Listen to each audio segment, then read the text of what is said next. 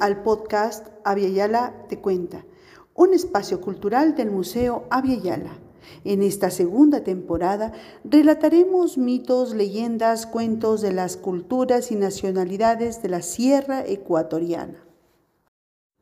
En este octavo episodio de Yala Te Cuenta, te relataremos la historia del Guagua Pichincha. Cuando el guagua llora, la madre contesta.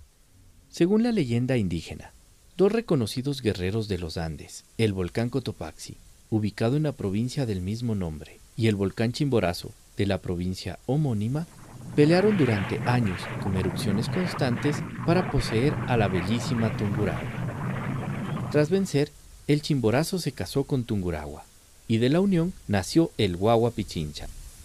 Cuando el Guagua llora, la mama le contesta, esa sería la explicación, según el nativo, de que después de cientos de años de tranquilidad, los dos entraran en erupción al mismo tiempo.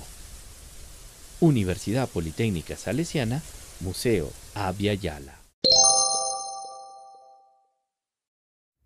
Visítanos en Quito, en la avenida 12 de octubre y Wilson, de lunes a viernes, de 9 de la mañana a 5 de la tarde.